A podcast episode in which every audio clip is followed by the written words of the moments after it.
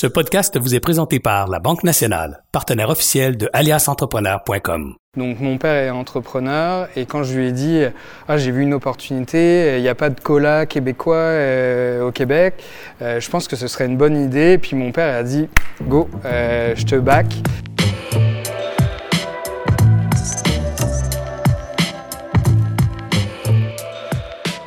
Bienvenue à l'épisode numéro 2 mon nom est Serge Beauchemin, alias entrepreneur, mais aussi alias investisseur, alias conférencier, auteur, mentor et même ex-dragon. Mais surtout, je suis un passionné du monde des affaires. J'ai créé ce podcast pour vous inspirer, pour vous stimuler à faire passer votre entreprise au prochain niveau. Alors à chaque épisode, je rencontre un ou une entrepreneur dont l'histoire est loin d'être banale. Parfois, c'est leur entreprise qui atteint des niveaux de croissance pas possibles. Puis d'autres fois, ben, c'est leur parcours bourré de défis, de revers et finalement d'accomplissements et de réussites. Mais à chaque fois, ce sont des gens qui nous ressemblent encore, des gens comme vous et moi, dont les succès, les histoires sont encore saisissables. Ça peut nous arriver à tous. Alors j'étais à leur rencontre et je leur ai posé les vraies questions, celles, qui nous permettent de démystifier, de comprendre, d'apprendre de leur parcours, mais aussi de connaître leur motivation, leur vision, leur stratégie. Parce qu'on peut toujours apprendre du parcours des autres, mais surtout parce que tous les géants ont d'abord été petits, eh bien je vous invite à chaque semaine à écouter leurs histoires ici même sur le podcast d'Alias Entrepreneur. Cette semaine, allons à la rencontre de Bastien Poulain, fondateur de l'entreprise 1642 Soda. Bonjour, chers amis entrepreneurs. Aujourd'hui, c'est un moment spécial pour moi. Spécial parce que c'est pas juste une entrevue avec un entrepreneur que j'admire et que je respecte, mais c'est aussi une entrevue avec un partenaire d'affaires. Un gars que j'ai rencontré à ma première saison au Dragon, un gars avec qui j'ai fait un deal d'investisseur avec euh, d'autres dragons, un gars que je suis, un gars qui, euh, euh, que je consomme ses produits, un gars que j'aime beaucoup, Bastien Poulain de 1642 Soda. Maintenant, ça s'appelle 1642 Soda. On va tout voir l'histoire aussi. Alors écoutez, je suis avec Bastien aujourd'hui. Bastien, un grand merci de t'être prêté au jeu de, de, cette, de cette entrevue avec ton, avec ton, partenaire Serge. Mais surtout, euh, merci aussi de ta générosité parce que ce que je veux qu'on fasse, comme tu le sais, c'est, de passer à, travers ton histoire de sorte que les, les gens qui, te regardent mm. puissent sentir que c'est possible pour eux aussi. Oui. Parce que ta démarche est peu commune et à la fois très commune, dans le sens que, particulière, tu es un immigrant et tout ça. Je veux entendre cette partie-là de ta vie aussi. Mm-hmm. Puis de l'autre côté, elle ressemble à toutes les autres qui, justement, partent avec peu de moyens, beaucoup de guts, beaucoup de débrouillardise, beaucoup de, créativité, d'audace. Et à cet égard, je pense que tu es un champion. Alors, euh, j'aimerais ça d'abord commencer avec les débuts. Oui. Ton arrivée au Québec. Euh, donc, je suis arrivé. Merci de l'invitation d'abord. Grand je, je, suis très heureux de partager ce moment-là. Euh, je suis arrivé en octobre 2008 euh, et puis euh, fraîchement débarqué de, mon avion, j'avais fait des, des, études de marketing en, Europe, en France. J'avais voyagé un petit peu, j'ai travaillé en Chine, j'ai travaillé en France, en Espagne. Ça m'a donné un peu la piqûre de, du voyage et de voir qu'est-ce qui se passe ailleurs qu'en France. Et quand je suis arrivé, ça remet ton orgueil pas mal à la bonne place. Ah oui, pourquoi? Bah Parce que euh, c'est pas vrai qu'en fait euh, on nous accueille à bras ouverts, puis oui, tiens, il y a un poste qui t'était euh, qui t'était réservé pour toi. non, c'est pas comme ça que ça se passe. Faut tu te ici aussi. ben oui, effectivement. Puis j'ai commencé comme suiteur dans un restaurant, après serveur, et puis ensuite je suis retourné dans mon domaine de prédilection qui était l'hôtellerie, dans les ventes et marketing. Et j'ai pu travailler à Montréal pendant six ans dans, un, dans deux hôtels, en fait, quatre étoiles à Montréal. Et ça m'a permis aussi, je pense, avant mon aventure entrepreneuriale, de faire mon réseau de connaître un peu comment euh, la culture québécoise euh, fonctionne, parce que euh, c'est pas vrai que le Québec c'est la 23e région française. Il y a des différences culturelles qui sont quand même assez fortes, et il faut, je pense, avant de se lancer en entrepreneuriat, comprendre un peu tout ça. Ben, j'aime bien ton, ton, histoire parce que en fait c'est une étape que tous les entrepreneurs devraient faire aussi quand on part dans un dans un nouveau marché régional ou un marché géographique ou stratégique, c'est prendre connaissance de qui sont les acteurs, les joueurs, les façons de faire, les us et coutumes. C'est un peu mhm. ce que tu as fait. Ces six années-là t'ont permis de faire ici à, Montréal. Oui, puis je pense que ça m'a évité des erreurs supplémentaires parce que j'en ai faites quand même. Mais de, de, de, prendre le pouls de la ville de Montréal, de comprendre Montréal puis aussi ses régions parce qu'il y a quand même des différences au sein même du Québec. Ah oui. Euh, donc, euh, de comprendre tout ça, puis de, pouvoir aussi, une fois que j'ai parti mon entreprise, de pouvoir compter sur un réseau existant et pas dire je vais conquérir le Québec, moi français. J'ai eu, j'ai eu ça quand même parce que quand je suis arrivé dans mes premières épiceries, les gens me regardaient un peu bizarrement, mais je comprenais déjà un peu comment fonctionnaient les Québécois, donc ça m'a permis d'avancer rapidement. Avant d'aller à l'histoire de 1642, parle-moi un peu justement de ton regard de, je dirais, d'immigrants sur le Québec. Tu dis, j'ai appris les différences. C'est pas vrai que le Québec, c'est la 23e mm. euh, région française. Quelles, sont, en quelques mots, selon toi, ces perceptions euh, de différence de la culture québécoise et peut-être même de la culture montréalaise? Ben, je pense qu'il y, y, a des grosses différences culturelles. On, est en Amérique du Nord. Euh, la hiérarchie dans, au sein d'une entreprise, euh, la facilité, la rapidité de faire des affaires. Euh, au Québec, maintenant, maintenant que je me sens comme Montréalais québécois, je sais la perception que les gens ont de la France où c'est très hiérarchisé, très compliqué, ça peut être très long, alors qu'ici, on se tape dans la main et, et c'est fait. Euh, après, euh, moi, j'officie dans le domaine de l'agroalimentaire, donc c'est là que c'est vraiment différent. Euh, et c'est différent à Montréal et dans les régions. À, à Montréal, on a on a eu à travers le XXe siècle beaucoup d'immigration de différentes, euh, différents pays. Et on ne s'enligne pas pour que ça change pour le 21e siècle. Ben non, mais on a besoin d'immigrants. Ben oui, heureusement d'ailleurs. euh, la, la, France, l'Italie, euh, l'Amérique du Sud, le Maghreb, et tout ça fait qu'aujourd'hui à Montréal, si tu veux manger le meilleur couscous en Amérique, en Amérique ça, va être à Montréal. Et donc il y a une offre culinaire qui est extraordinaire. Et euh, puis aussi, j'ai remarqué que pendant les six ans avant que je me lance en, en entrepreneuriat, euh, le goût pour les gens de la fierté de manger et boire des choses du Québec. Puis je me suis dit, est-ce que c'est une mode? Est-ce que c'est vraiment une tendance? Puis euh, j'ai remarqué ça. Tu as senti, tu m'as dit tantôt à deux reprises, qu'il y a une différence entre Montréal et le reste du Québec, du moins les régions. Selon ta perception encore, c'est quoi cette différence? Bien, je pense que le fait que euh, Montréal reçoive beaucoup d'immigration du monde entier Donc plus, fait plus d'ouverture à... Ben, je sais, je sais pas s'il y a plus d'ouverture parce que j'ai des amis du Saguenay. Mes premiers Noëls, ça a été au Saguenay, puis j'ai été accueilli euh, de façon extraordinaire.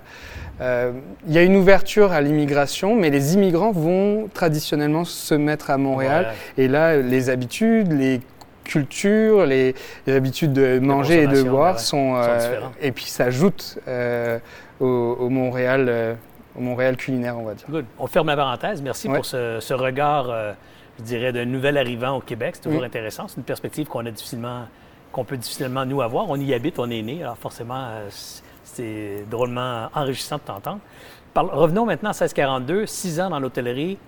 Quelle est cette bulle qui t'a passé au cerveau de décider de vendre du soda euh, ou du, on va se le dire, là, de, un, cola ici, un cola d'ici pour les gens d'ici. Comment ça, ben, c'est vrai que, alors depuis, euh, c'est vrai que 1642 a fait des pivots beaucoup.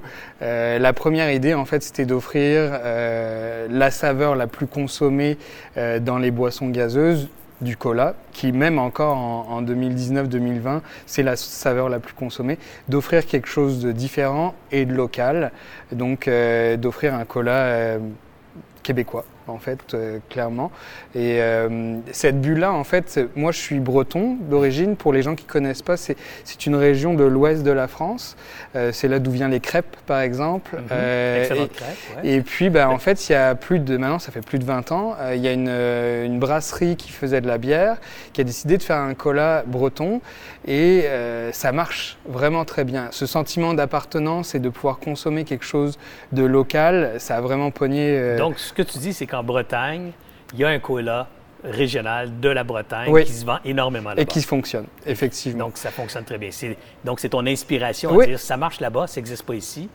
On a une propension à consommer du produit local et du terroir, on est fiers. Wow, quelle bonne idée. Tout, tout, est, tout, est, réuni. réuni. pour que ça fonctionne. Donc, euh, ça, c'était la base de la base de l'idée. Euh, mais après, on a vraiment évolué, on a fait des pivots. On parce va y que, revenir. Ouais, on va Mais avec revenir. cette idée-là, tu es Ouais. parti avec cette idée-là. Comment, comment on part euh, à fabriquer un cola, à vendre un cola? C'est quand même pas rien. Là. Il faut le, Ben, faut le fabriquer, il faut trouver la recette, il faut le mettre en bouteille, il faut le, Moi, faut le c'est distribuer. c'est euh. sûr que euh, j'avais dans mon jeu de cartes, on va dire, moi je suis diplômé en marketing.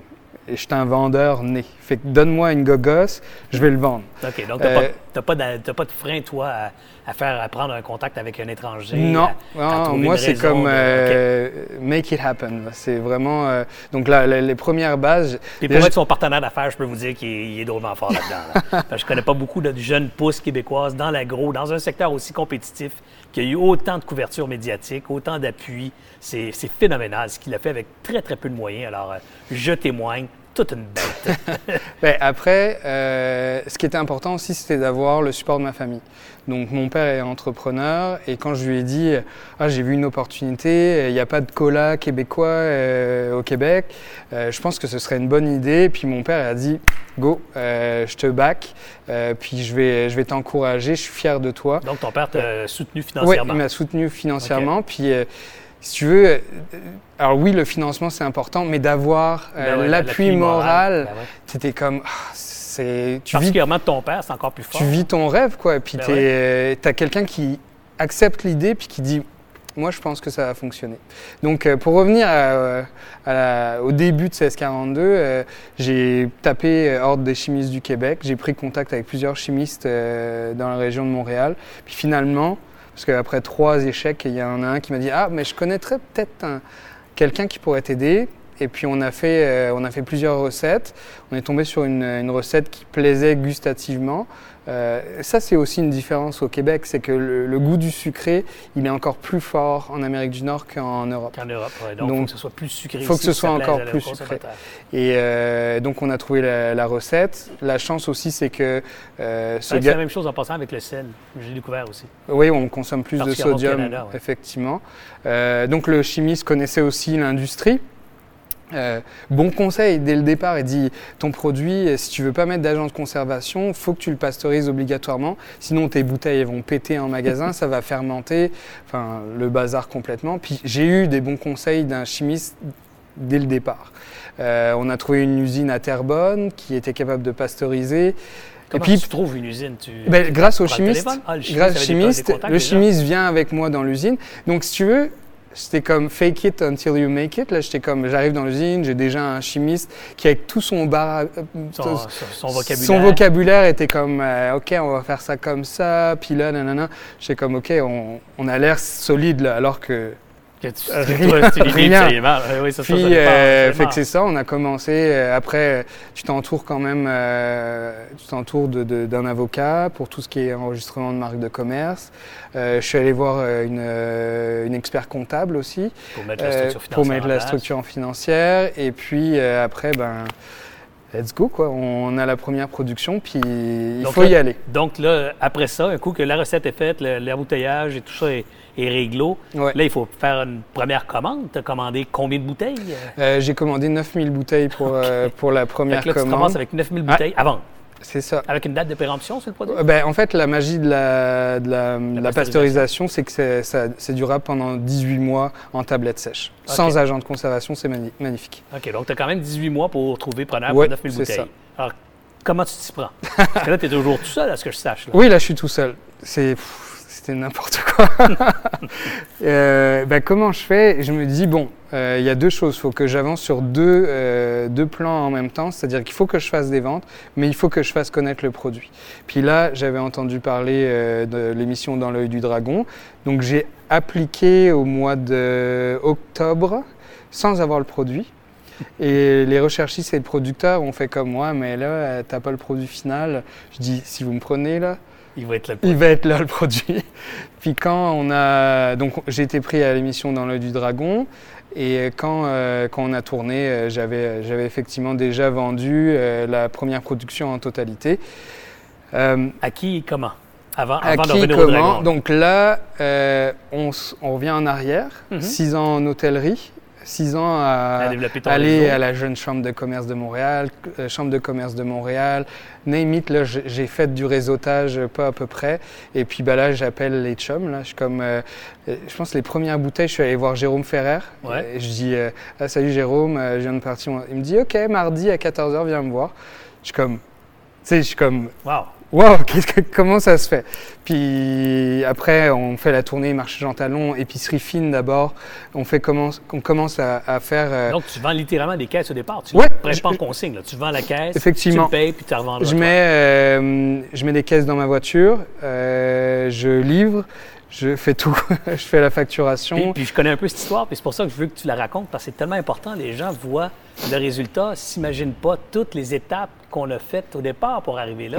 Et on croit souvent que ces étapes-là sont comme dans les films. J'ai les idées, tout à coup, ça, par miracle ou par magie, ça s'organise autour. Non, non, non. C'est toi qui fais la ben, job. Tu dans, ta, dans, ta voiture, tu vas les porter. Tu prends ta voiture. Tu y vas, là. Tu y vas, puis tu... Euh, tu analyses, ok, tu dis bon bah on va commencer par des, épiceries indépendantes, épiceries fines, on va aller présenter le produit. Puis c'était fou parce que euh, cinq jours, les cinq jours, je faisais de la route, euh, je faisais de la livraison, je faisais de la facturation. Puis le samedi, dimanche, j'étais en dégustation dans les points de vente. Parce que si tu veux, euh, les points de vente disaient ok, je vais te prendre quelques caisses, peux-tu me faire une dégustation parce que ton produit, personne ne le connaît. Personne le connaît. Donc ça allait de perdre vente, dégustation. Alors, donc, c'est 7 jours sur 7 ou à peu près pendant quelques mois, là. Première production 9 janvier 2015, donc fait pas beau, fait froid. Euh, c'est juste, juste après les fêtes. Ah c'est comme timing, poche. Euh, mais euh, moi, je, je pensais même plus à ça. Go, comme je te dis, j'avais quelque chose à vendre. Fait que moi, c'était name it, il faut que j'y aille.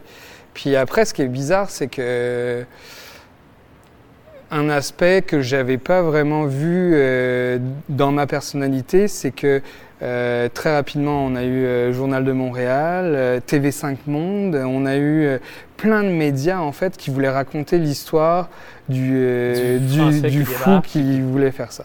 Puis là, ça, Là, ça, commence à porter, là, c'est le fun. Oui, parce que moi, je me rappelle, avant l'émission, j'avais vu ta vidéo un peu virale du gars ou de la fille qui lèche qui lèche un peu partout, l'asphalte à Montréal, les, les, poteaux de téléphone qui cherchent le goût, de, le goût de Montréal, finalement, pogne une liqueur, une ouais, cola. Ça n'a pas été mon meilleur coup. Non, euh, moi, je l'avais trouvé très drôle ça a probablement fait le tour aussi auprès de la, jeune communauté. Ouais. Euh, ben, on est passé à Medium Large, l'ancienne euh, l'ancienne émission de Catherine Perrin, je crois. Oui, oui, oui, la radio. Euh, Stéphane Mayotte et Arnaud Grenata qui parlaient de notre campagne, mais pas en bien. Non, non, mais c'est pas grave, ils en comme... pareil. Mais à, à, la fin, Arnaud Granata, on s'était fait un peu démonter par les deux, puis Arnaud, il dit, tu sais quoi, au final, on en parle ce matin. Fake ça, le gars n'est pas connu du tout. Là. Exact. C'était quand même relativement d'excellents coups quand on y pense rétrospectivement. Clairement. Ça t'a mis rapidement dans, le monde médiatique. Tu as attiré l'attention des médias mm. avec peu d'efforts et certainement peu d'investissement. Parle-moi du nom 1642. Oui. Pourquoi 1642? Pourquoi pas 1534? Euh, euh, ben, au tout début, en fait, 1642 ne devait pas s'appeler 1642. Ça devait s'appeler comment? Ça devait s'appeler Caribou Cola. Caribou Cola. Voilà. Euh... J'ai enregistré, j'ai voulu enregistrer Caribou Cola, mais ça n'a pas fonctionné. J'ai reçu euh, une lettre de l'Office de la propriété intellectuelle du Canada bien après mon dépôt de, demande. Et en fait, il y a une, une microbrasserie en Colombie-Britannique qui s'appelle Caribou Brewing. Et on ne pouvait pas. Euh, Caribou Cola, Donc après, tu te rassois à la table, puis Là, j'ai embauché euh, un cabinet d'avocats spécialisé en, marque de commerce. Et on trouvait que, comme euh, l'ensemble de nos fournisseurs viennent de Montréal ou de la grande région de Montréal, il fallait qu'on retrouve ça dans la marque.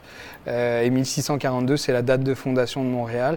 Alors, au lieu de s'appeler Montréal Cola ou ou autre chose, bah, je trouve que le clin d'œil est sympa, c'est facilement exportable, ça se dit aussi bien en anglais qu'en français il n'y avait pas aussi un clin d'œil à une marque de bière aussi qui a, parce ah, qu'on ben, l'a entendu souvent. Ça, ah oui, ben encore la semaine dernière. Voilà.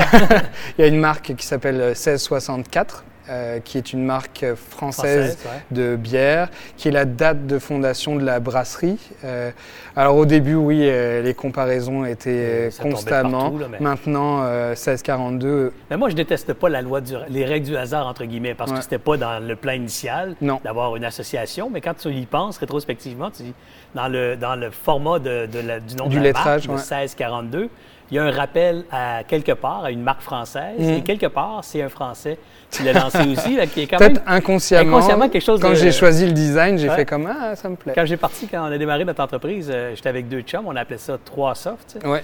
Puis on a appelé ça 3 Soft parce qu'on était trois gars, on vendait du software, on n'avait aucune idée d'un nom intelligent. Et plusieurs années plus tard, il fallait justifier notre nom. On était toujours en train de dire ben, trois par euh, vente, service, prix, ensuite euh, qualité, euh, formation et intégration. Mhm. Alors il y avait toujours trois trucs pour justifier le fameux trois. La réalité, c'est que c'était trois chums qui partaient une boîte pour vendre du software. Mhm. Alors ce que je trouve de magique dans ton nom, c'est que ça n'a pas besoin d'être ultra scientifique, mais quelque part, il y a une certaine magie qui s'installe. Nous, on était juste trois, puis ça a été le branding pendant 18 ans de la baraque. Toi, c'est 1642, une conséquence d'un nom refusé on habite à Montréal, on fait du Montréal, why not? Puis pouf, ça part. Et il y a quand même quelque chose d'intéressant là-dedans. Alors, donc, tu arrives au Dragon. Alors, parle-nous de cet épisode. Dragon. On t'accepte au Dragon, tu te lances en aventure, tu dis, je vais passer la télé, là. Je vais, je vais, ouais, stress euh, là. Jamais fait de télé de ma vie. Je ne sais pas comment ça se passe. Euh, puis, euh, je, je, savais par contre que c'était la vitrine qu'il me fallait pour augmenter la business et augmenter les ventes. L'émission dans l'œil du dragon, euh, je suis arrivé, cette année-là, c'était euh, donc toi, Alexandre Taillefer, Daniel Henkel, Martin Luc Archambault et Mitch Garber. Et euh, ouais, j'étais vraiment impressionné. tu sais, là, on se parle. Donc, c'est ma deuxième saison, là. Oui, c'était la deuxième saison. La première, mais je n'étais pas là, c'était Gaëtan Frigon qui était là. Et puis, euh, en fait, le minding, c'était que j'avais eu ma date de, de passage et j'avais six semaines pour, vendre. Pour vendre. Hmm. Pour pas arriver comme un clown. Euh, j'ai une, super, ouais, j'ai une super idée, mais j'ai rien vendu. Puis, je me rappelle une réflexion de Mitch. Euh, quand j'avais fini mon pitch, il avait fait comme écoute, t'arrives, tu fais quelque chose de local, t'as tout vendu, t'es qui toi, tu sais, c'est comme. Et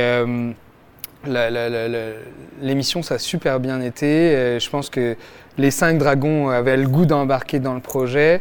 Euh, et puis, euh, j'ai pas eu de questions pièges tant que ça. Quelques-unes, mais ça a été coupé au montage. Tu étais relativement bien préparé aussi. Je me rappelle que ouais, les réponses étaient solides. Je pense que j'avais un mon plan de match. Même si j'avais peu de ventes, je savais vraiment où je m'enlignais. Puis j'avais des, des exemples que mon type d'entreprise ailleurs dans le monde fonctionnait.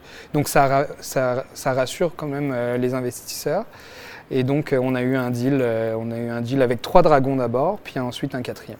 OK. on va y revenir, mais juste avant, quelque chose que j'ai remarqué, qui était remarquable dans votre cas, donc j'ai remarqué quelque chose de remarquable, mais il faut le mentionner, quand tu es arrivé à l'émission, tu t'es démarqué par rapport aux autres présentations.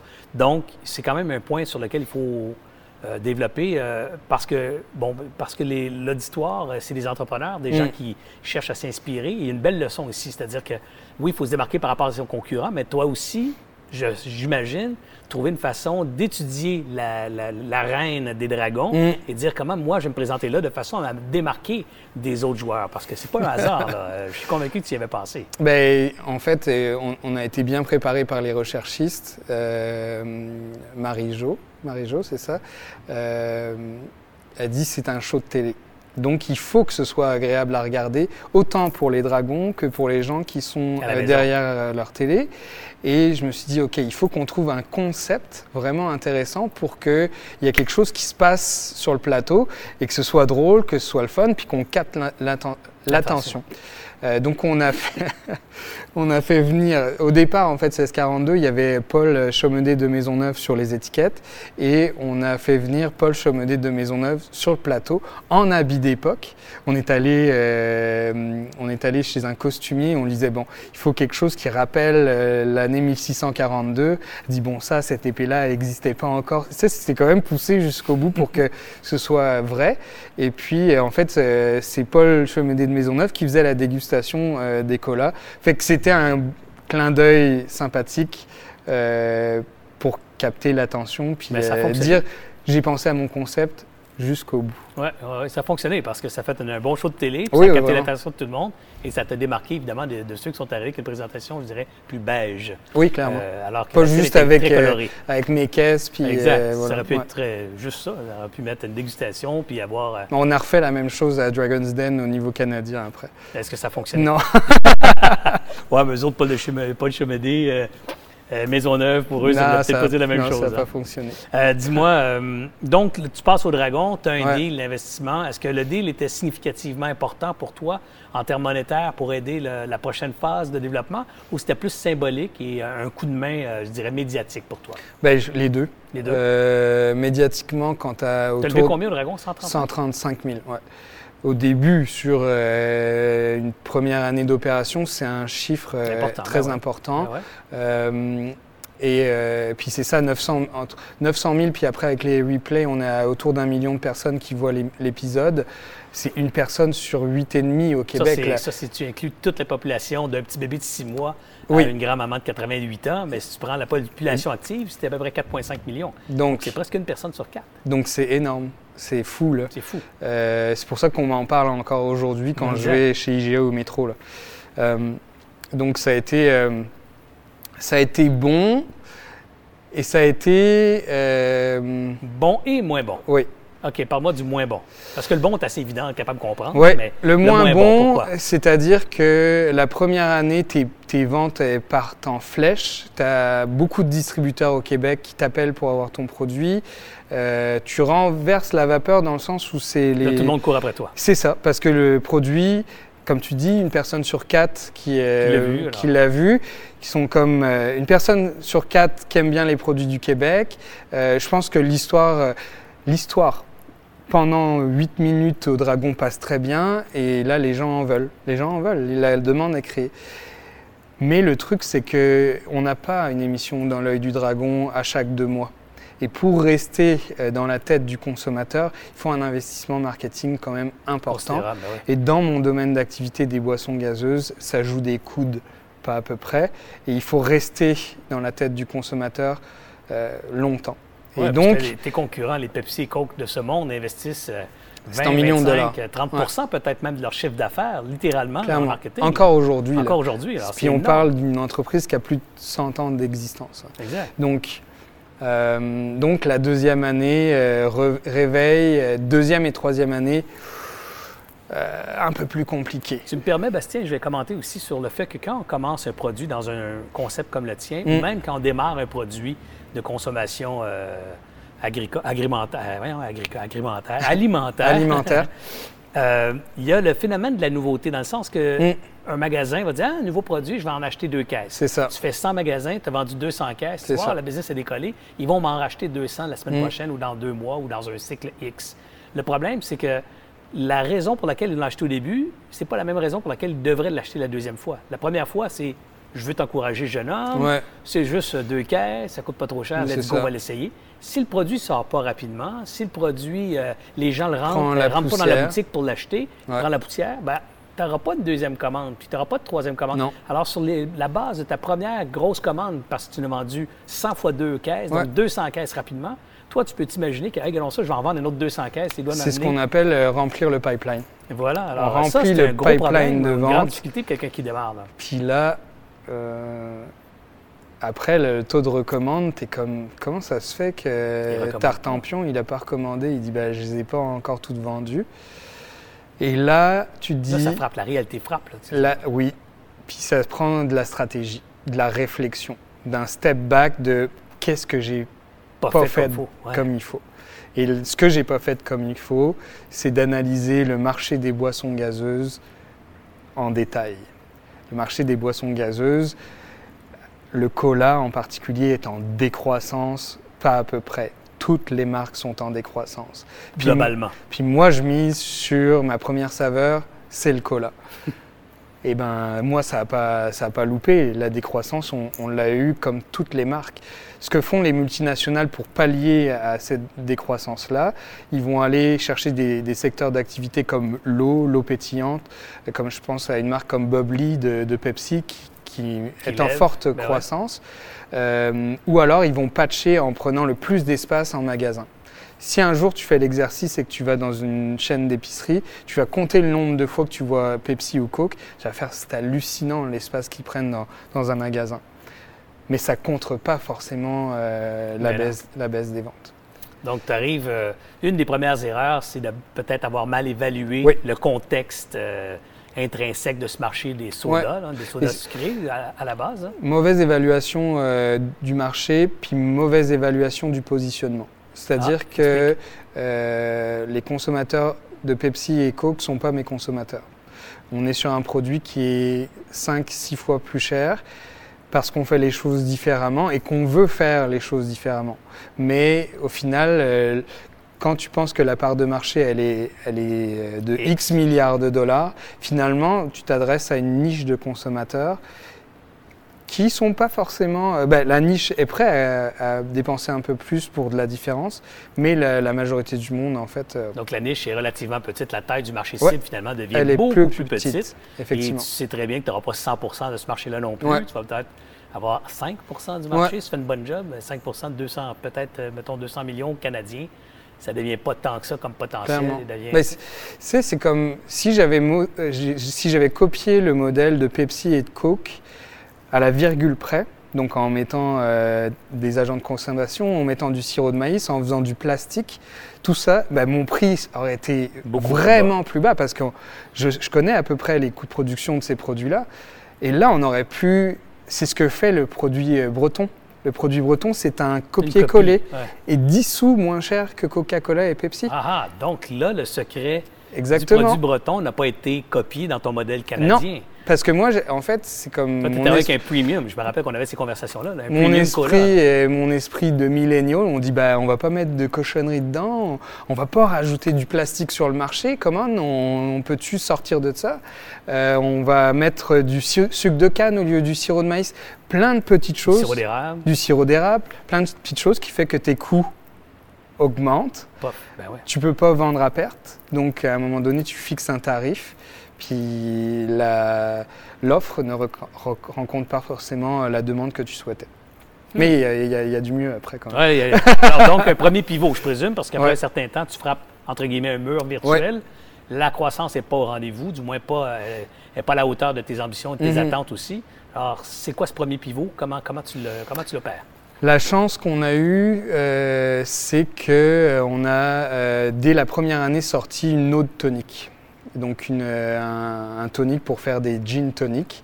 Et euh, donc on est en décembre 2015, on fait un lancement euh, quand même assez important. Ouais, j'étais là aussi, impressionnant. Tu étais là, il y avait très impressionnant 300 personnes. Peu de moyens, 300 personnes, beaucoup d'influenceurs. Ben oui, une, une, ministre qui vient hein? faire un discours, plein de médias. Des dragons. Des dragons. fait que fait que là, on lance le tonique. Et on est un peu en avance sur le boom des micro-distilleries au Québec. La grosse distillerie au Québec qui marchait en 2015, c'est Angava, la vodka Quartz, le rhum Chic Choc. Et on est là, on est précurseur. Et là, on est un produit en demande parce que entre 2015 et aujourd'hui, l'explosion des distilleries du Québec, c'est fou tu le disais euh, avant qu'on commence l'entrevue, il n'y a personne qui boit du gin, ou très peu qui boit du gin straight ben sur glace. On va le mettre avec un tonic. Quoi de mieux qu'un tonic qualitatif? Là, pour le coup, on est sur notre X, puis on ne change pas. On ne va pas refaire du plastique ou quoi que ce soit. On est québécois, on est fait en Montérégie. Euh, tout ça fait que Là, on est, on est, à bonne place. Un bon timing, bon produit. un bon produit. Et là, au niveau de l'investissement marketing, il est beaucoup moins euh, nécessaire parce que on est un produit qui est en demande. Donc. Puis il n'y a pas nécessairement de brand ou de marque établie. Bien, il y en a des marques établies dans le domaine aussi, dans la catégorie, mais ce que je veux dire, c'est c'est pas, pas des, des, des, mammouths comme, comme peuvent être Coke et Pepsi mm. dans, dans, la catégorie cola. Dans la catégorie tonique, ben, évidemment, on va tous passer à Canada Dry, là, mais Schweppes, qui, qui, sont distribués un par Pepsi et l'autre par Coca-Cola. Exact. Mais euh, ce qui est bien aussi, c'est que en insistant sur le positionnement allongeur ou euh, mixeur, euh, dépendamment comment on, le dit, euh, premium.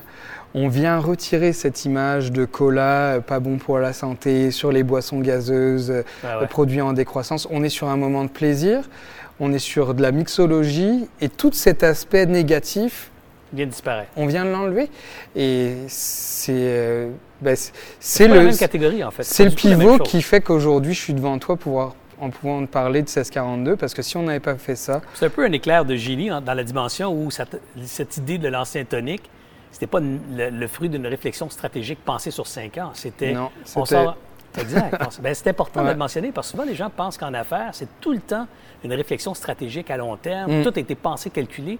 Moi, je dis, en, dans le succès en affaires, il y a tout le temps un volet chance. Mm.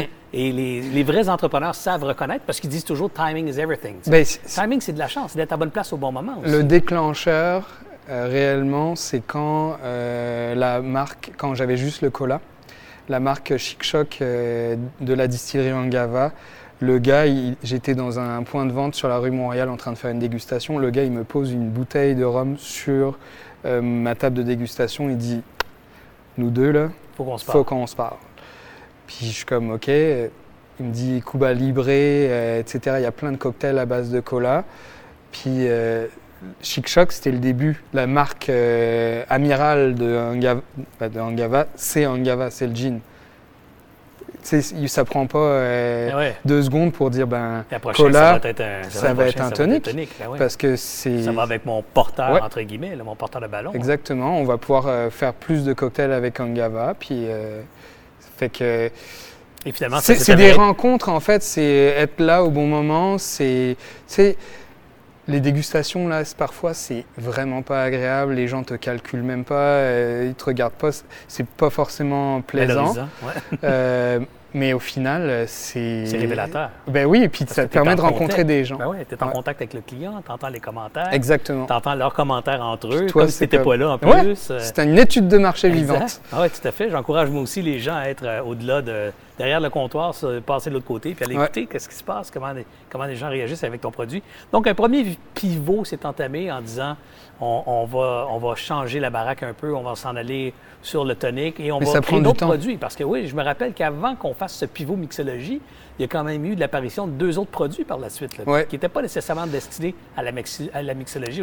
alors le troisième produit, euh, c'est une bière de gingembre, donc euh, un soda au gingembre épicé, qui va aller aussi... On ne disait pas une bière, on disait un soda au, au oh, gingembre. Ouais. Euh, là, on a changé un peu. On dit euh, ginger beer ou bière de gingembre parce que ça renforce aussi le positionnement en mixologie. Ouais, c'est plus proche du produit aussi. Là. Soyons francs, quand on boit le produit, ça a plus l'air Ça kick. Ça kick, alors que quand on prend un ginger ale, on pense pas que ça va kicker comme ça. Non, exactement. Euh, Kicker, Après, dire épicé, là, elle a une présence en bouche, là, c'est pas un ginger ale. Le quatrième produit, c'est mon erreur, c'est l'orange. en fait, je voyais les tablettes de tonique, de cola, de gingembre. Puis je voyais quand même pas mal de bouteilles d'orange, d'orangeade. Je dis, ah, il doit y avoir quand même un marché. On s'éloigne du positionnement euh, de la mixologie parce que moi, je connais pas de, cocktail à l'orangeade. Puis rétrospectivement, j'étais quand même dans les conversations pour hmm. différentes interrogations. Ah, je me mets à nu aujourd'hui. Ben oui, tout à fait. Mais le, discours mixologie, il, il, commençait à poindre dans ton discours. C'était pas c'était pas un virage entamé, c'était un virage exploratoire. Exactement. Euh, on, est aussi de la mixologie et on est aussi des sodas, des sodas naturels. Mais on peut pas on est des premium sodas. Alors, il y avait, il y avait, mais on commençait à entendre le, discours mixo. Et, ce discours-là est devenu très fort récemment, là, parce mm. que récemment, tu as fait un choix, tu as fait des choix et tu as posé des décisions, je dirais, euh, assez dramatiques ou drastiques. Drastiques, oui. Parle-moi-en ben c'est euh, oui, en fait, euh, le positionnement euh, un peu entre deux chaises, pas savoir où on est, il est assumé maintenant et notre communication, toutes nos opérations marketing tournent toutes autour de la mixologie et de faire des cocktails avec une expérience simple parce que on, parle de, de mixeur premium, mais vraiment goûteux, recherché. Et puis bah là, on fait, c'est ça, on fait beaucoup de recettes, on, fait beaucoup de partenariats avec. Euh, il y a 52 permis de microdistillerie au Québec et il y en a encore d'autres qui vont être euh, donnés. Fait qu'on a du maillage euh, avec toutes les distilleries euh, du Québec. Ça va de, de, de Gaspésie, Rimouski, Québec. euh, fait que c'est. Puis j'aime, j'adore. Là. Je, je suis dans, comme un poisson dans l'eau. là. C'est, vraiment le fun. Alors, alors maintenant, ce- cet impact, ce virage mixologie pure, Ouais. qu'est-ce que ça a eu comme impact sur ton choix de produits euh, ou dans ton offre de produits? Et quels sont les prochains produits qu'on pourrait voir apparaître là, dans, Ben, dans le portefeuille? La première chose, c'est que euh, en épicerie, les chaînes d'épicerie, que ce soit Métro ou IGA où, où on est, euh, le gérant, certains gérants d'épicerie avaient une défiance par rapport à nous. C'est-à-dire une expérience que, auquel Cola, euh, ça a mis du temps à sortir, etc. Donc de changer le, le mindset de- des gérants d'épicerie en disant on a un produit maintenant là, Pour la mixo, ça sort pour de vrai. Là. Ces caisses de tonique qui, normalement, en l'espace de 3-4 semaines, t'en as plus sur le plancher. C'est un travail de terrain de fou, là, de, de changer justement cette Cette approche. perception Quand, on dit euh, chat échaudé euh, craint euh, Craint l'eau froide. Euh, là, c'était vraiment ça. C'est-à-dire que la, la confiance qu'on avait établie, euh, ben, ça a changé beaucoup. Donc, retravailler sur le terrain, expliquer le produit et mettre vraiment en termes de facing et de, de, oui, de facing en fait sur, euh, sur les tablettes. Est-ce que tu as changé de positionnement dans les, dans les épiceries aussi, le produit? Ouais, on Donc, met, et plus on- avec les colas ou les sodas? Euh, ben, en fait, on a des, des- on a maintenant, euh, grâce à, à l'augmentation de la mixologie partout, euh, des épiciers qui font des sections, Section mixologie. mixologie. Et là, c'est le bonheur. Fait qu'ils vont mettre, euh, ils vont mettre des- du jus de citron, ils vont mettre des sirops, ils vont mettre euh, des toniques premium, ils vont mettre aussi le Schweppes et le Canada Dry. Mais si tu veux, tu vas avoir une gamme complète de, tu vas pouvoir t'amuser facilement avec des produits faits pour la mixologie. Donc changement de positionnement sur le terrain. Et ça a donné aussi une naissance au changement de nom dont on parlait tantôt Ouais. pour le, la Ginger Ale qui est devenue ou, euh, Ginger beer. qui est devenue une Ginger Beer. Maintenant, sur le site, c'est 1642.ca. Il n'y a plus de 1642 cola. Il n'y a plus de 1642 cola, il n'y a plus de 1642 soda, c'est 1642. Point. Est-ce Voilà. qu'il y a encore du cola 1642? Oui. euh, Est-ce qu'il y aura ouais. d'autres produits qui vont émerger de, Oui, de ta on travaille- boîte à poux, de ta boîte à penser? De ta... On travaille en ce moment là-dessus. On a sorti le yuzu euh, qui cette est année. excellent, en passant, qui est vraiment très bon. Je vous invite à dégoûter à ça. C'est renversant comment c'est bon. Yuzu, c'est en fait c'est un agrume japonais entre la mandarine et le citron. Euh, on a rajouté un extrait de basilic et du pamplemousse. C'est fou. Et C'est- euh, c'est- on est sur un taux de sucre encore diminué. Et avec le tequila, la mesca- le mezcal ou le gin, c'est merveilleux. Fait que là, c'est pareil. Avec le yuzu, on rentre sur des cartes cocktails où on était pas du tout là. incapable de, de rentrer là. Alors, en donc, proposant quelque chose d'innovant. On- donc là, on commence à avoir un produit qui a une justificative pour le premium price qu'on demande. Exactement. Parce que là, j'achète du yuzu, j'achète pas du 7-Up.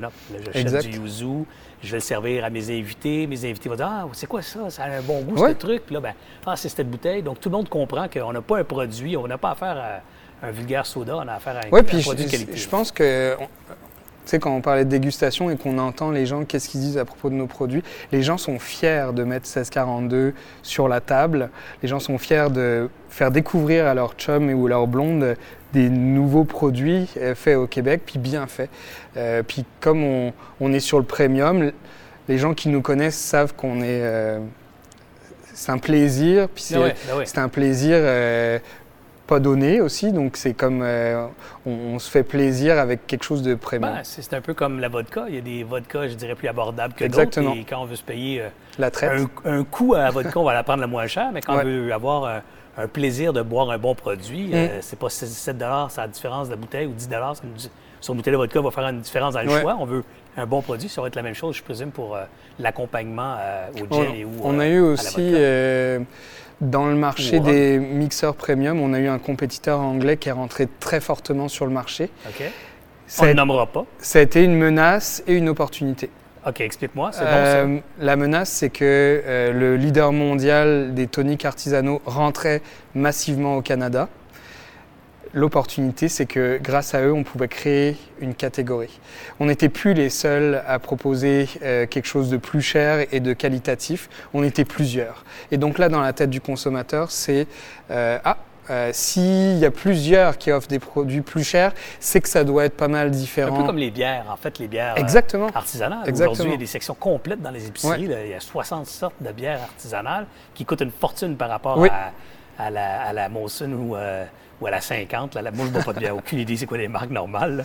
Mais, mais ce que je veux dire, c'est ces bières-là, euh, j'en ai acheté à des amis en cadeau. euh, jamais j'aurais acheté un 6-pack de, de Coors Light à un chum, mais je peux définitivement acheter un 6-pack ou 6 canettes euh, de bière euh, artisanale euh, et payer le gros prix pour ces bières-là, sachant ou présumant qu'elles ont quelque chose en particulier parce que la catégorie existe. Une fois que tu as l'attention de la catégorie, là, tu es capable de dérouler ta différenciation. Ben ouais. OK, explique-moi pourquoi euh, ton Le tien tonic plutôt que est ouais. différent. Pourquoi Schweppes est à 36 grammes de sucre, puis vous, vous êtes à 22 tu sais, c'est comme, euh, oui, je vais t'expliquer que quand tu bois un gin tonic, la première chose que tu veux percevoir, c'est le goût du gin et pas le goût du sucre du tonic. Nous, on est un tonic neutre, mais assumé. On est là pour avoir un plaisir de gin tonic, mais pas... euh, Donc, votre, vos, vos, a- vos, euh, vos arômes, tout ça, c'est pour, pour soutenir finalement, Oui, exactement. accompagner le gin, c'est pas pour prendre sa place. Exactement. Et ça, c'est. Ce qui est le fun, c'est quand tu as les micro-distillateurs qui t'approchent, qui font comme hey, ton tonic, man, c'est le meilleur pour, avec mon gin. On, ce qu'on veut goûter dans notre gin, on le goûte grâce. à Dernière ton question, tonic. Bastien, sur l'entreprise. C'est quoi son avenir? Comment tu, comment tu vois sa croissance pour les deux, trois prochaines années? La, patience, la, la- la croissance demande la patience. ça va passer par le reste du Canada. Euh, même si la taille du marché au Québec sur les, les allongeurs premium grossit, on a eu accès aux autres chiffres des autres provinces et l'Ontario, le ginger beer et le tonic là, Ça part. ça, ah, ça pop. euh, mais Donc, on c'est a, un autre défi. là. C'est un autre défi, marché important, mais qui dit marché important dit aussi joueur euh, présent à, On à la-. Là. On a la chance que Sobeys et Metro et Provigo Loblaws sont pan-canadiens. On va utiliser nos leviers de vente euh, qu'on a au Québec pour aller sur le reste, mais ça demande un travail euh, de fou. Donc, croissance euh, qui va passer, passer par euh, le développement d'autres marchés. Euh, on va étendre la gamme, mais pas tout de suite. Pour l'instant, on veut vraiment consolider nos acquis. Euh, C'est pas mal ça euh, dans les prochaines années. Je m'adresse à l'entrepreneur Bastien Poulain maintenant. Oui. Bastien, comment il fait pour se nourrir encore dans l'adversité, dans, la, dans, dans les moments d'épuisement où tu Mm. trouves ta motivation, ta force de continuer? Comment, comment tu fais? Ben, déjà, il faut, faut, euh, faut remettre euh, l'église au milieu du village. Faut vraiment dire la vérité, je suis pas millionnaire, ni sur le papier, ni whatever. Euh, j'ai pris 32 livres en l'espace de 5 ans. Euh, c'est difficile sur le mental et sur le corps. Quand on se lance en entrepreneuriat, il faut être extrêmement préparé, puis être entouré de gens qui sont stables, avec qui tu es capable de parler facilement.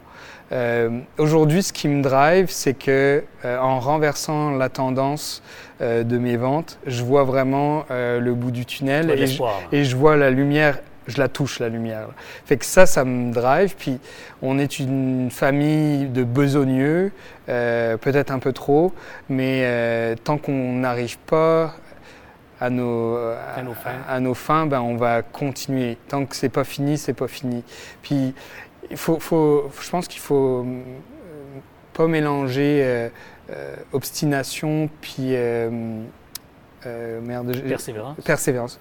Je dis un gros mot, excuse-moi. Euh, si on voit que le projet est quand même viable, ça me dérange pas de me lever le matin, de faire beaucoup d'heures, parce que je, je suis vraiment optimiste et je suis conscient que ça peut marcher. Donc euh, c'est ça qui me drive aujourd'hui. Comment la- tu te nourris, tu t'influences ou euh, tu t'inspires de quoi? Est-ce que tu lis? Est-ce que tu lis des bouquins? Est-ce que- est-ce qu'il y a un bouquin en particulier qui t'a touché, qui t'a marqué dans les dernières années? Ça, c'est my bad. Là. Donc, C'est tu lis pas beaucoup? Je lis pas beaucoup. Par contre, là, j'ai pris un mandat dernièrement sur un, un site internet. J'écris euh, tous les samedis matins OK. euh, sur un, un sujet. Je suis libre au niveau de mes sujets. Donc, euh, j'écris Où on peut te lire? Sur peut euh, glouton.ca. Glouton.ca? Ouais, glouton.ca. Euh, j'ai parlé avec le fondateur, de- puis il me dit ben, Moi, j'aime bien ton entreprise, ta vision. je te donne carte blanche. Cool. Puis tous les samedis matins, je suis en mode rédaction, lecture. euh, Inspiration pour pouvoir exactement. écrire. euh, donc, euh, ça, c'est ça que je fais. Après, fais-tu un peu de sport? Alors j'ai repris dernièrement. OK. Ouais. Mais c'est dur. c'est dur de trouver le. Hein? Oui, c'est dur. Puis euh, en ce moment, pour la période des fêtes, je suis beaucoup sur le Ah terrain ouais, pour fou. donner un Ben support ouais. à mon distributeur. Puis le soir, ça arrive que j'arrive chez moi et. Parle-moi, est-ce que c'est encore le succès d'une seule personne, 1642? Non. Parle-moi-en. C'est c'est le succès de deux personnes. Euh, Mélanie, en fait, qui est arrivée dès 2015, euh, est mon associée maintenant. Euh, et sans elle, on n'y arriverait pas. Euh, Et c'est important pour toi, selon toi, d'être entouré quand tu es entrepreneur? Parce que souvent les gens croient, parce que justement, les, les figures de proue des entreprises sont des personnalités fortes. Je pense Mm. à Apple avec Jobs, euh, euh, à Tesla avec Elon Musk. on pourrait faire la liste, elle est longue. Là.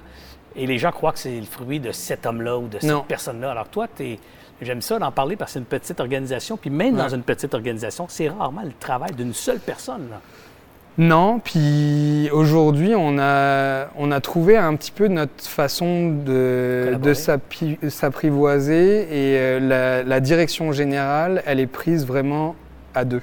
Euh, on prend les décisions à deux. Je, je prends plus de décisions tout seul comme avant où euh, on, va, on va faire puis on verra par la suite.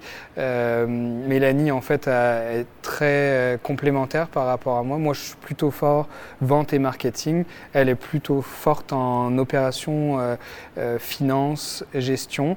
J'ai appris aussi parce que faut que je sois capable de lire mon bilan, mon compte de résultats, que je puisse poser des questions pertinentes aussi. Parce que tu vas te c'est- les faire poser. oui, puis je comme- suis, je suis actionnaire de mon entreprise. À un moment donné, si je veux, si je veux aller chercher du financement, ils vont poser des questions à Mélanie, mais aussi à Bastien. Euh, donc c'est un succès à deux, vraiment. Conseil Euh, que tu donnes à un entrepreneur, euh, les trois meilleurs conseils, là, les trois choses que si ton frère, ton petit frère venait te voir et veut se partir en affaires, là, les trois choses que tu Mm. lui dis. Trois conseils que tu lui donnes. Là. ton petit frère, ta petite sœur. Ah, mon euh, petit frère, ma grande sœur qui se partira en affaires, euh, il faut une certaine patience. Parce que. Ça arrive pas euh, tout de suite. Non, puis en agroalimentaire, les cas d'école montrent qu'entre 5 et 10 ans, c'est la bonne période pour asseoir une marque. Avant ça, euh, c'est plus compliqué. Euh, la patience, euh, l'entourage, c'est primordial. Euh, l'entourage proche, c'est-à-dire qu'ils vont être vraiment reliés à l'entreprise, et le deuxième cercle. Parce que le deuxième cercle, là, euh, famille, blonde, chum, c'est presque aussi important. Là. Euh, c'est aussi important. C'est pas presque, c'est aussi important. Je suis d'accord Donc avec toi. patience, entourage et rigueur. Rigueur parce que euh, être, être rigoureux, c'est avoir le nez partout. faut être polyvalent. Euh, faut pas dire. euh, Faut aller au fond des choses. ouais, faut pas aller. Faut, faut ne, enfin, il faut aller au fond des choses dans pas rester en superficie, c'est ça. Ouais, parce qu'une entreprise en démarrage, c'est un risque constant. Là. C'est, tu sais, on, je touche du bois là, mais on n'a pas eu de problème de qualité de produit, etc. C'est, c'est presque magnifique compte tenu de la taille de l'entreprise? Oui, tout à fait, tout à fait. Merci infiniment, Bastien, euh, de t'être prêté au jeu, d'avoir passé ce temps avec moi aujourd'hui et avec, euh, avec nos auditeurs. Euh, je pense que c'est toujours très inspirant d'entendre des histoires comme la tienne parce que, je, je le répète, c'est, c'est très accessible, on, on se sent interpellé, on se Mm. voit, on peut se projeter dans, dans ton parcours, ce qui est probablement plus difficile à faire quand on écoute, euh, malgré tout le respect que j'ai pour M. Bouchard, quand on écoute Alain Bouchard parler des dépanneurs aujourd'hui, c'est tellement.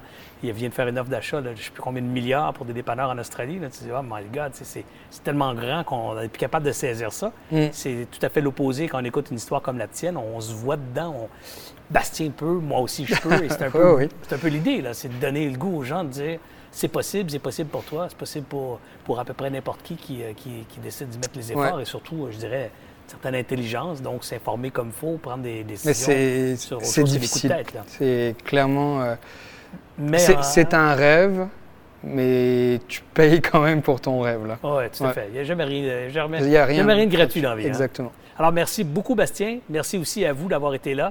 J'espère que ce témoignage aura su vous inspirer, vous donner quelques bonnes idées aussi pour démarrer ou continuer votre propre projet d'entreprise. Allez voir 1642.ca, la gamme des produits. Suivez son histoire, son aventure. Elle est loin d'être terminée. Sur ce, à la prochaine. J'espère que vous avez apprécié cette entrevue. Pour d'autres podcasts et encore plus de contenu, il suffit de devenir membre sur aliasentrepreneur.com. Je vous remercie d'avoir été là. C'était Serge Beauchemin, alias Entrepreneur.